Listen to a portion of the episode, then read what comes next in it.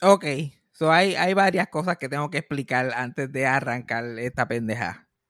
Ahora mismo, eh, durante las últimas semanas, yo que llevo escondido del mundo desde que eso fue Sarcasmo tuvo su último episodio hace unos meses atrás, estoy en lo que yo llamaría preproducción de un podcast que vamos a hacer en enero, que va a ser de 10 episodios sobre películas.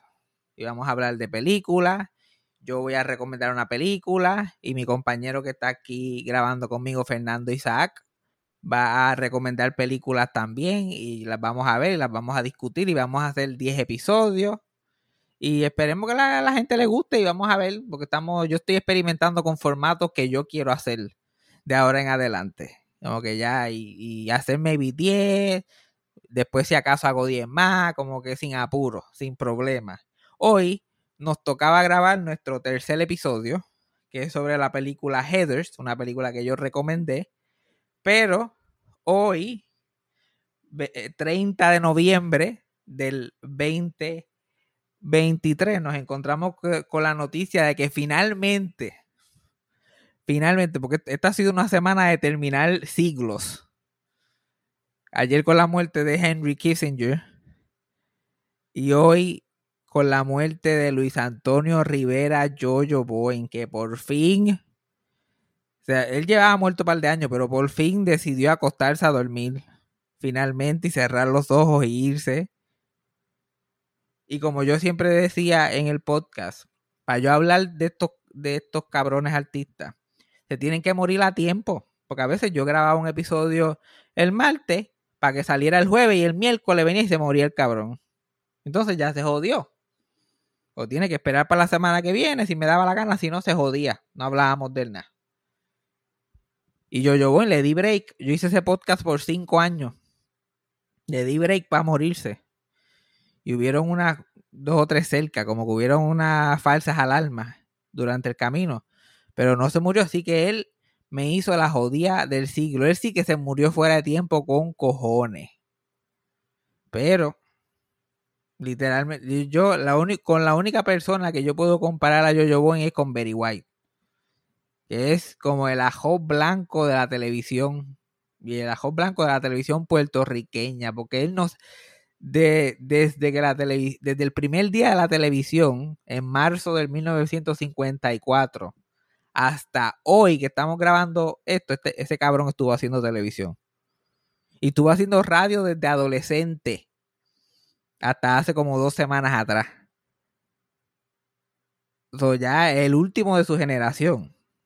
Ya no queda nadie. Él los enterró a todos. No queda nadie ni que le llegue cerca a la carrera que tuvo él. So, Fernando, la pregunta mía para ti es, ¿qué tú sabes de Jojo Boy? Aparte de lo que yo acabo de decir. Nacho, nada, sé, sé que era viejo y que él salía en anuncios, ¿verdad? De, de, planes médicos. Ah, de médico, llevaba como desde, desde que era este envejeciente, pues hacía anuncios de planes médicos para envejecientes. Eso llevaba como 35 años haciendo anuncios para planes médicos más o menos. Así, así, así es que... Eso, es lo que yo recuerdo viéndolo. Sí, y así es que mucha gente conoce a los artistas puertorriqueños del pasado. Como que uno empieza a ver unos viejos en anuncios de, plan médico. Y de momento le, pregunta, por lo menos yo cuando era chiquito le preguntaba a mi abuela o a mi mamá, yo, ¿quién carajo es ese viejo que sigue diciendo sugar que yes o, o, whatever lo que está diciendo? Ya, pues ese es Mr. Blue, o ese es, o Manuel Lebron, o ese es, whatever the y, y, así era que tú te enteras. Yo me acuerdo, ah, María, ¿cómo que se llamaba? Ay, Dios mío, este reportero de, que fue como el primer hombre ancla en Puerto Rico. ¿Tú te acuerdas quién es? Um, el primer hombre ancla de Puerto Rico. El de, el de los ojos azules de guapa. No, no, él parece el primero. Él parece el primero de la humanidad, pero había otro. Ah, María, Aníbal, José Aníbal, something. La gente debe estar gritando este nombre. Dice, me escapó. Pero él, yo no tenía ni puta idea de quién era, porque él se retiró como que al finales de los 80. Pero él hacía anuncios de fucking planes médicos y yo lo veía cada jato. Cada jato. Yo dice, ¿quién carajo es ese viejo? Yo, Y normalmente también yo sabía que era alguien importante porque mi mamá o alguien decía, mira, mira quién está ahí. Mira quién, mira quién está vivo. Pero eso era cuando yo era pequeño. Que la gente... Eh, Fernando, tú que tienes tanta parte de, la razón que tú estás haciendo este podcast conmigo es que tú tienes un montón de conocimiento sobre el pasado y el show business y todas esas cosas. Pero nunca te interesó la, los medios en Puerto Rico. Como que nunca viste televisión local. Sí, yo no, yo no me crié con cable. nunca, nunca en mi vida yo he tenido cable TV. Este, pero como que la televisión no fue, la televisión local no fue algo que era relevante en mi casa. O sea, mis padres no eran de ver televisión. Este, la razón que sé de, cosas así, de películas, es porque mi papá, pues como que alquilaba películas o, conseguía películas viejas y pues yo fui aprendiendo por él y como mi papá es americano, pues él, tengo ese conocimiento de, cosas de la cultura popular vieja por él. Pero a suponer las cosas locales, este, es verdad, yo criándome viendo televisión, pero yo no, yo no era tanto de, estudiarla ni, ni de o sea, yo veía pues este muñequito, este, o sea, no, no era tal de, estar pendiente de que de, who's who, ni de qué es lo que está pasando. No, no, no estabas viendo el show de las 12 ni, ni, ni nada por el estilo, ni nada por el estilo. Yo era, o sea, cuando chiquito sí lo llegué a ver, pero, pero no, no estaba, no era como que parte de mi mundo. By the way, para, para darle una idea al público, la gente que nos está escuchando, lo cerca que tú tuviste de esto, sin tener ningún tipo de interés, ¿le puedes contar aquí a la gente quién es tu mamá y a qué grupo perteneció y todo eso? Pues mi mamá se llama Emily Krasinski y ella era eh, fundadora e integrante de en un grupo que se llamaba Las Caribels. De hecho, que están cantando otra vez. Las vi, las vi recientemente en, en Tele 11, que estaban en una entrevista. Sí. Este, que ella era un grupo de música pop, bien, o sea, música popular, ellos cantaban en, en inglés, en español, ella, pues, este, eran un cuarteto, este, eran bien, bien populares en, Puerto Rico, en, literalmente lo que fue la década de los 70. ellas empezaron en el, en el 69 y, se desbandaron en el 79. Y ellos, ah, ellas hasta salieron este, en películas y todo. En una película puertorriqueña llamaba Me casé con un cura.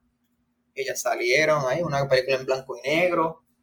Este, y después mi tía, hermana de mami, Norma Krasinski, en los 80 empezó Chicola. Chicola. De Chicola y la ganga. De Chicola y la ganga, exactamente. tú, tú, estabas, tú estabas ahí, tú estabas ahí, estabas a, a, un heartbeat, como le dicen, del show business puertorriqueño, pero cero interés.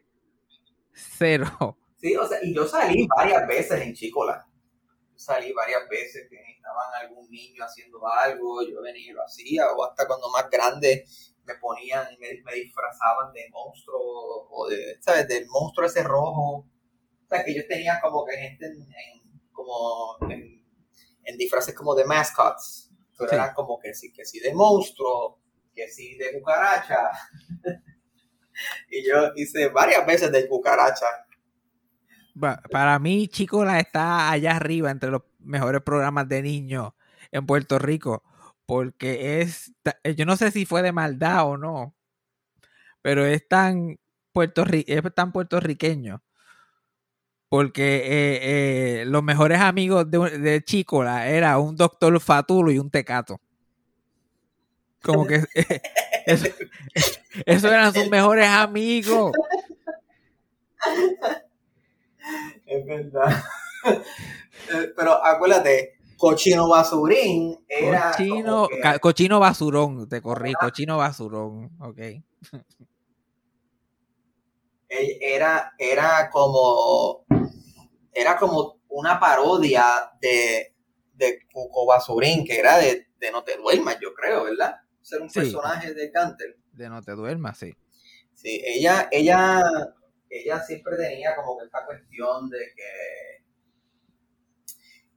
ella, ¿sabes? Ella, como que Norma siempre tenía esa cuestión de, que ella siempre tenía como esta campaña de que ella tenía, ella tenía como que este, ella tenía una cruzada de que ella tenía que darle cosas buenas, contenido como que de televisión bueno para los niños, porque, porque los niños veían Cuco Basurín y veían como que cosas que no, que como que veían violencia y ella quería ser como que la alternativa a eso siempre. Y ella eh, buscó su propio cuco pasurín, pero quería hacerlo más inocente. Pero eh, para mí, como se tradujo eso, especialmente mirando hacia atrás, es como que, porque ella andaba con un doctor ahí y fatulo y con, y con un foquín tegato, porque se vestía como un mismo de ambulante y andaba en la calle. sí, sí, sí, es verdad.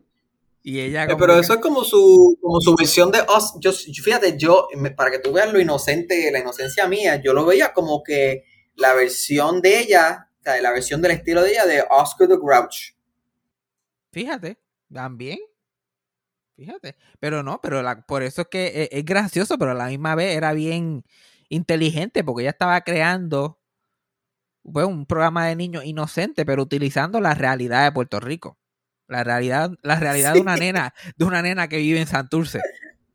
Y, y los papás trabajan y está todo el día en la calle caminando. Otra, otra cosa que me encantaba es que ella estaba, el programa empezaba, ella estaba caminando por Santurce o por cualquier sitio y de momento como que, ay, vamos para el parque de bomba eh, en Ponce y se iba caminando y de momento llegaba caminando a Ponce.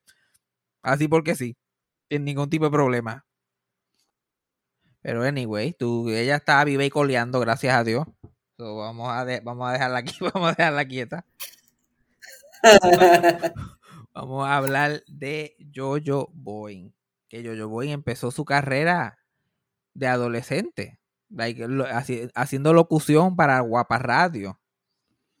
Porque básicamente era la Segunda Guerra Mundial y todos los locutores de Puerto Rico que tenían la edad habían ido para la guerra entonces las estaciones de radio se volvieron como locas, como que aquí en carajo vamos a contratar. Se empezaron a buscar literalmente chamaquitos que tenían voces gruesas. Y, y, Luis Antonio Rivera para ese momento fue el que tuvo la suerte de que lo jalaron como que, mira, tú tienes, tú tienes una buena voz, ¿quieres hacer locución? Y empezó como que a los 14, 15 años a hacer locuciones. Y mientras él hacía eh, locuciones, que para ese tiempo todavía... Eh, como que trabajar en los medios de comunicación era algo tan niche, era algo tan específico, como que especialmente en Puerto Rico, radio, la televisión no existía, no existía el cine, era algo bien como que de comunidad. En la misma estación de radio daban clases de, actuación. Y, la, y, en la, y en la estación le daban media hora a la semana a esa eh, profesora de actuación para que haga un programa con los estudiantes, para que tuvieran experiencia, como que los, los takes en ese momento eran tan bajitos que es como que, mira, vamos a entrenar gente aquí mismo y vamos a que, aprendan en el camino. Y yo, yo se, se integró a esa gente y empezó a actuar. Y eh, eventualmente, pues, se empieza a integrar al ambiente artístico, empieza a estudiar en la, en la Central, allí en Santurce con compañeros de clase como Jacobo Morales, etcétera. Que por cierto, Jacobo tiene función hoy en, en de los Hayos Gama. Y yo no sé si le iban a. Bueno, pero él, no debe estar muy sorprendido que yo se murió. Si él, él se va. Él se va detrás ya mismo también. Cumplió 90 años también los otros días. Pero anyway.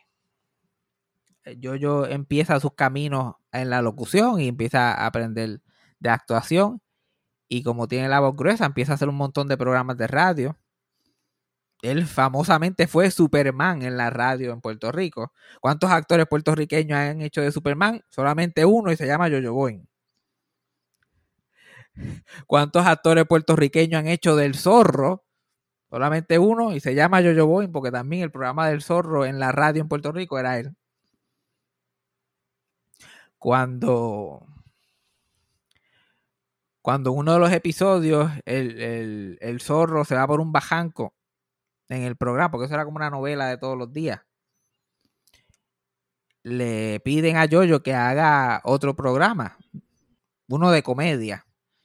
Y él le dice que él no puede, que él no puede hacer ese, no puede hacer ese programa porque hello, está haciendo el zorro, el zorro se acaba de ir por el bajanco, no puede, no lo pueden escuchar. Si a, las siete y media se fue por el bajanco, a las ocho no puede salir en otro programa.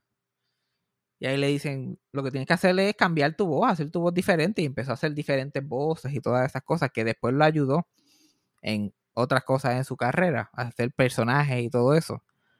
So, él aprende a doblar su voz y lo empieza a hacer este, un comedy team con Paquito Cordero. yo no sé si tú sabes quién es Paquito Cordero, produjo el show de las 12, fue comediante, fue actor, uno de, esa gente. Tu, tu, mamá lo tuvo que haber conocido, porque tuvo que haber tocado en todos esos shows. Y él, y y Tommy Muñiz empieza a producir un programa de comedia que iba a ser basado en los cómics de Archie. Porque en Puerto Rico, tú sabes, al sol de hoy se copian de todos los americanos. Cogen cualquier cosa americana, hacen la versión puertorriqueña. Pues van a hacer la versión puertorriqueña de Archie. Que también el primer Riverdale fue en Puerto Rico. Y Jojo Boeing estuvo en el, en el elenco pues van a hacer esta serie de, de Archie y están tratando de hacer versiones boricua de los nombres, como mm. que Archie se puede llamar Andy, pero Verónica se puede quedar como Verónica, y a, y a Jojo le toca el personaje de, de Jughead. Y Tommy Muñita como que Jughead, no, no le podemos llamar Jughead, porque Jughead no tiene ningún, no tiene ninguna versión en español. Pues, Jughead, Jug, Jughead, ¿por qué no le ponemos Jojo? Y como, y como yo, yo se pasaba haciendo como que después que desarrolló cambiar la voz y todas esas cosas, se pasaba haciendo juidos con la boca. Y como tú te pasabas haciendo juidos, pues te ponemos Boeing, Jojo Boeing. Y le pusieron, le pusieron en ese programa en el 1947 o algo así. Y al sol de hoy, todavía la gente lo conoce como Jojo Boeing. Porque la gente no está a la gente no le interesaba saber el nombre de los demás. Y como él decía que la gente le preguntaba, ¿y de qué Boeing son ustedes? Y él decía, ah, de los Boeing de Macao. Y haciendo comedia y todas estas cosas. Empieza a hacer teatro en la universidad. Like, su primera obra de teatro fue una obra de René Márquez, que es probablemente uno de los dramaturgos más importantes de Puerto Rico. Like, este cabrón estaba en todas, en todas empieza a hacer teatro, por fin llega la televisión. El día que se fundó la, la WIPR en Puerto Rico, en el 1954, cuando están cortando la cinta, están todos los actores que van a trabajar en la época, y todos los artistas del momento y qué sé yo qué más. Y Luis Muñoz Marín, con una tijera de estas grandes, cortándole la cinta a WIPR. Y el único vivo hasta hoy que quedaba era Jojo Boy. Este así fue que este cabrón empezó en la televisión. Y empieza a tener programas de variedades en, la televisión en Puerto Rico en los 50, eh, a reírse con Jojo, el show de shows, el show de Jojo Boy. Y todos estos shows, e, era cuando la televisión en Puerto Rico todavía estaba en un peak, especialmente cuando comenzó que los programas de Jojo, esos programas de variedades, traían artistas internacionales. Como que artistas invitados en, los, en, los shows estos de, de eran Sammy Davis Jr., Barbara Eden, Liza Manelli. La que él conoció a toda esta gente porque en ese tiempo todavía, todavía esta gente venían a Puerto Rico a hacer shows en hoteles y para promocionar sus shows con la gente de billete y con la gente del área metro, que eran o gringos o, sabían inglés y todas estas cosas, salían en los, shows de Jojo, que eran porque eran la poca gente afluente que tenía televisión en esa época. Entonces Jojo conoció a todas. Y eso era, se llama show de show. El show de shows. your show of shows, pero copiado, como siempre. Por Ajá. por si- Ajá. Exacto, Eso es lo que estaba pensando yo. Eso es como el show de Sid Caesar, es el- literalmente el mismo y nombre. Paquito Cordero y toda esta gente iban a Nueva York a ver televisión antes que la televisión en Puerto Rico existiera. Y, y- y iban con su libretita, iban con su libretita. Ah, María, mira, Mm. un show de tal cosa, vamos a apuntar eso, eso es una buena idea. Your show of shows, hmm, interesante. Después cuando la televisión llega a, a Puerto Rico, pues entonces ellos se copian todos esos formatos y continúan con ellos hasta el sol de hoy. Pero eso es otro deep dive que yo te puedo hacer a ti, que, que estamos, nos amanecemos. Así que no, te- no, ten- no tenemos tiempo. Se supone que estemos grabando otro podcast, o no tenemos tiempo. Yo, yo también se empieza a destacar en los 60 como animador de programas de televisión, no solamente como actor y comediante, pero como animador. Anima el primer programa de competencia estudiantil en Puerto Rico, que después hicieron como 20 mil. El que yo me acuerdo era, se llamaba Toda Máquina. Yo no sé si tú te acuerdas de ese show. Sí. Después de eso empieza a hacer 20.000 sitcoms como me- Mi Hippie Me Encanta, que es una copia también de otro sitcom americano que había en esa época. Que yo, yo, bueno, ya probablemente yo, yo tenía como casi 40 años para esto, pero hacía de un hippie que vivía con esta familia y whatever. Cuando en la época que los hippies estaban pegados. Y también Jojo trabaja. Tú sabes que Jojo Boeing estuvo un anuncio en la televisión americana que se veía costa a costa, también en los 50.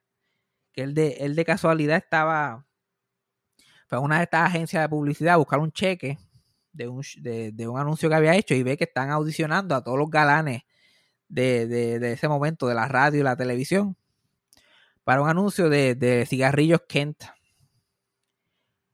Y, él lo que tiene que hacer es inhalar el cigajillo y hacer un signo como que, mmm, bien rico, cuando los cigajillos todavía se anunciaban en la televisión. Y él ve que está, se mete en la fila también, audiciona, se pone a monear porque piensa, en verdad piensa que no lo va a coger. Y lo cogen. Entonces él salió un anuncio americano de cigajillo que probablemente salió entre medio de programas como I Love Lucy y todas estas cosas. Él también tuvo muchas experiencias americanas. Otra cosa que él hacía, que él tuvo una carrera enorme haciendo mientras hacía todo esto en televisión y en radio, es en los doblajes. La industria de, los- doblajes en Puerto Rico eh, en los 50 y los 60 era enorme. Que la mayoría de las cosas eh, del mundo, se especialmente en inglés, se traducían en Puerto Rico.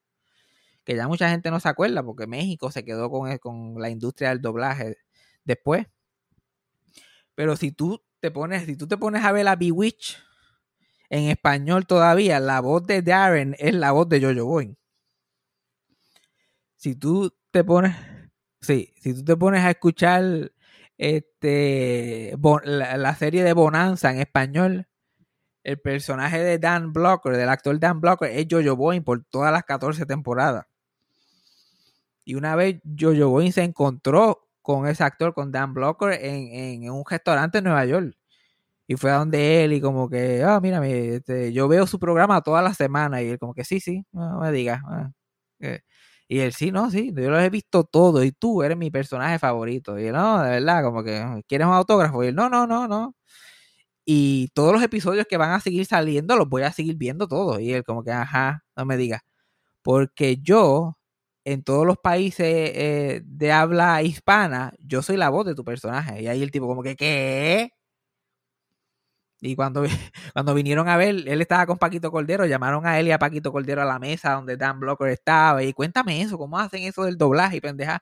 Y bla, bla, bla. Y terminó comiendo con el tipo. Y todo.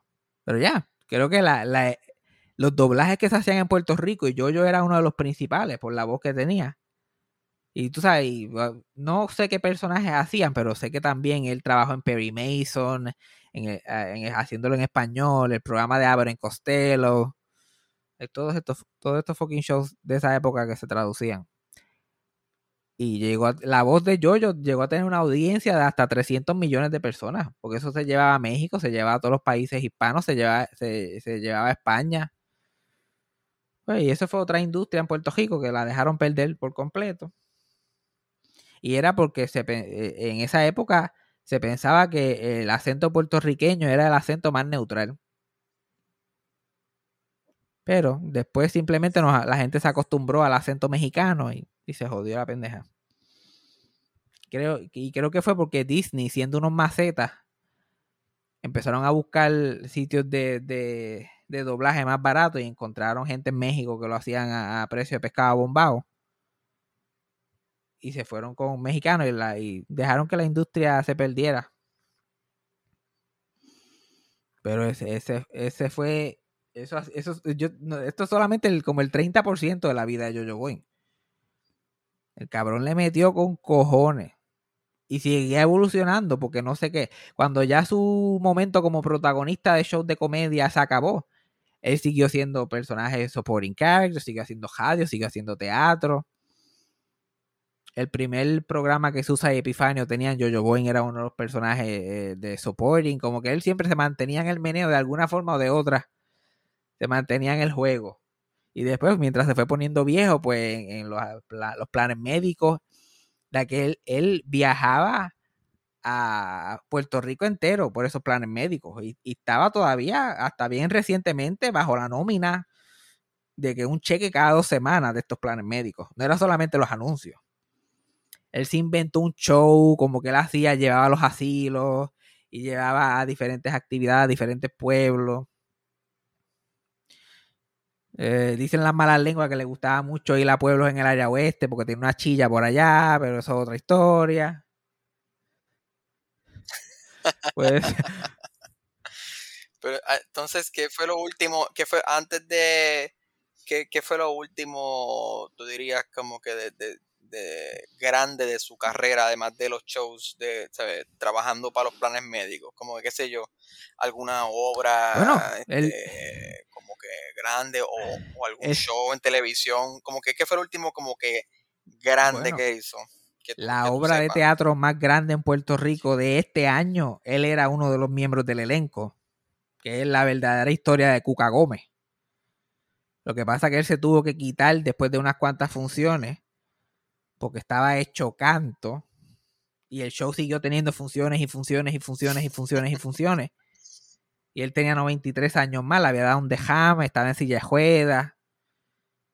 Y yo escuché por ahí que tuvo un incidente también con él durante una de las obras y ya no era factible. Tú sabes, él estaba ya en su, en su Jimmy Carter era.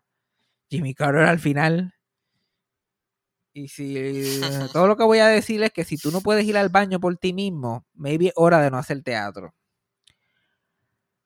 Y ese fue como que el fin de su carrera. Pero Hello, una de las obras más grandes del año, sigo trabajando hasta lo último.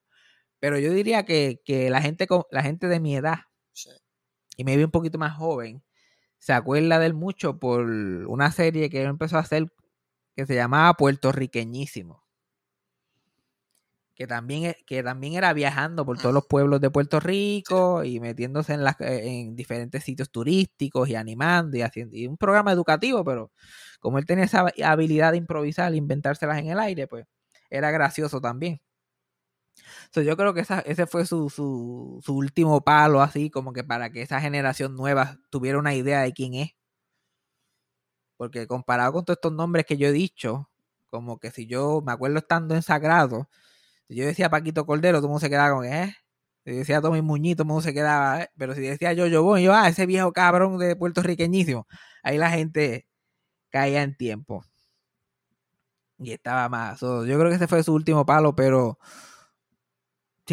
a, todo esto siguió haciendo sus anuncios, siguió cobrando buenos chavos, siguió hasta, creo que hasta unas semanas atrás tenía un show en la radio que se llamaba En el Tapón con Yoyo él estaba ahí, él, estaba, él, estaba en the thick of it.